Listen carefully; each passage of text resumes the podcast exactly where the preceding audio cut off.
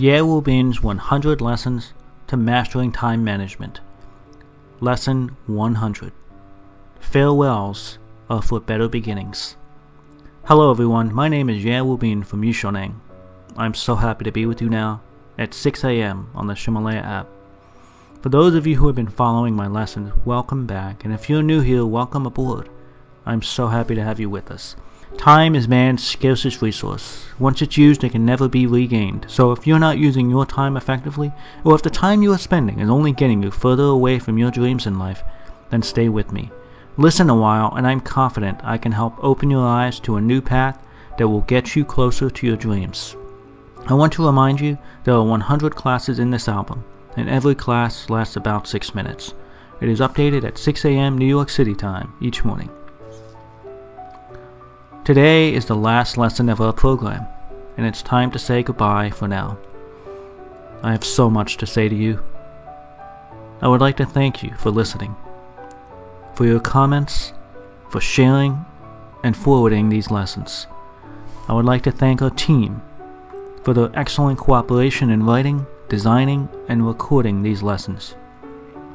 These 100 lessons have brought me to many cities and to many people. In the past 100 days, I have gone to many cities, even traveled to Europe for a month. And even while I was traveling, I continued to record the Yishoneng audio files in Ximalaya. I would also like to thank myself for my perseverance. I have consistently updated this program on time each day. I would like to thank everyone for their support.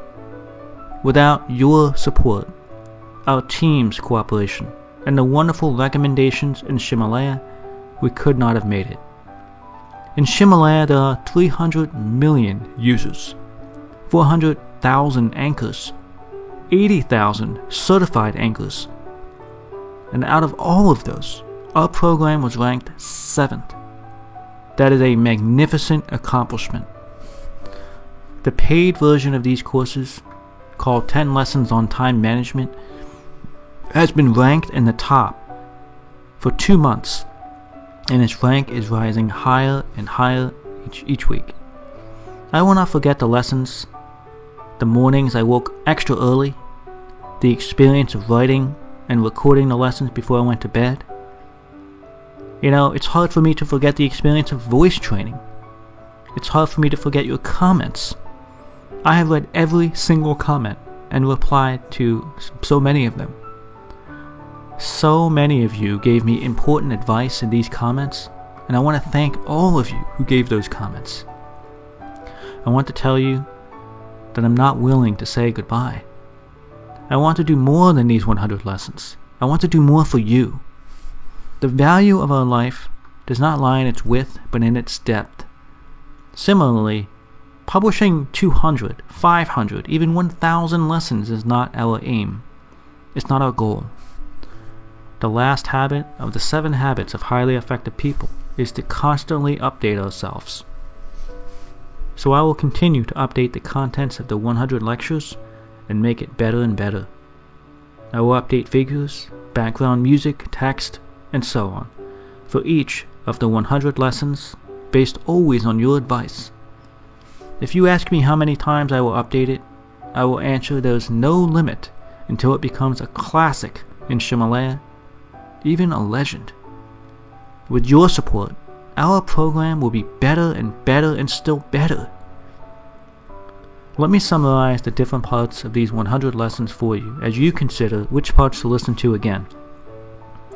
Lessons 1 to 14 is theory. This is the foundation and is very important. I explain the Yishoneng time management methodology, which is crucial. Lesson 15 to 25, energy management. 26 to 32, action management. 33 to 42, learning. 43 to 48, the high altitude life. 49 to 57, reflection. 58 to 64, exercising.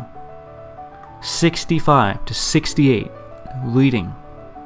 69 to 71, travel. 72 to 77 interpersonal relationships 78 to 92, Tools 93 to 98, Emotion Management, and 99 and 100, The Conclusion. Listen to our program once, and you will have a brief understanding of it. Listen to it two times, and you may have a deeper impression. But if you can take notes, make mind maps, and share it with others, you will retain more of the information.